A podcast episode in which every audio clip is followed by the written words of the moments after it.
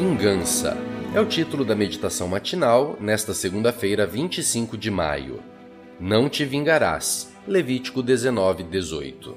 Característica da natureza humana, desde que o pecado a maculou, a vingança tem sido muito discutida por estudiosos do comportamento humano. Para alguns, ela tem um lado positivo, quando a pessoa que se sentiu ofendida deixa de usar violência contra o suposto ofensor e prefere superar o problema, buscando o caminho da excelência. É o caso, por exemplo, de um empregado que se sentiu preterido em favor de outro diante de uma promoção no trabalho. Em vez de prejudicar o concorrente, trata de melhorar sua performance de olho em uma chance futura.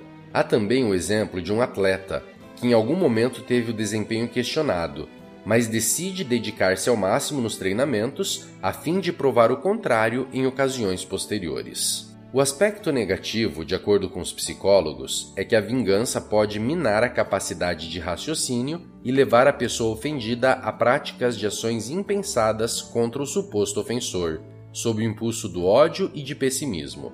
Ela vai se tornando mais insensível e fria, deixando de ver o lado bom das situações e das pessoas, passando a adotar o isolamento social.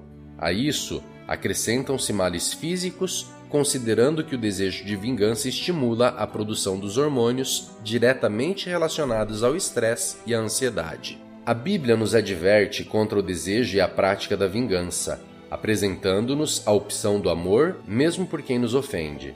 Jesus foi claro quando ensinou: Ouviste o que foi dito: amarás o teu próximo e odiarás o teu inimigo. Eu, porém, vos digo: amai os vossos inimigos e orai pelos que vos perseguem. E Paulo acrescentou: Não vos vinguei a vós mesmos, amados, mas dai lugar à ira, porque está escrito: A mim pertence a vingança, eu é que retribuirei, diz o Senhor. Somos ensinados a deixar todas as questões nas mãos de Deus, deixar que Ele seja o juiz de nossas causas. Pagar o mal com o mal suscita o mal, como uma bola de neve. O Senhor, justo e amoroso juiz, sabe como administrar todas as questões interpessoais. A ele pertence o direito de premiar ou castigar, condenar ou inocentar. Quando tomamos a vingança em nossas mãos, também tomamos um direito que a ele pertence. Agimos nós mesmos em seu lugar, como semideuses. Sendo irmãos, pelo mesmo sangue que verteu no Calvário, seria demais pensar em deixar nas mãos do Pai tudo o que ameace nossa paz? Um bom dia, Deus te abençoe.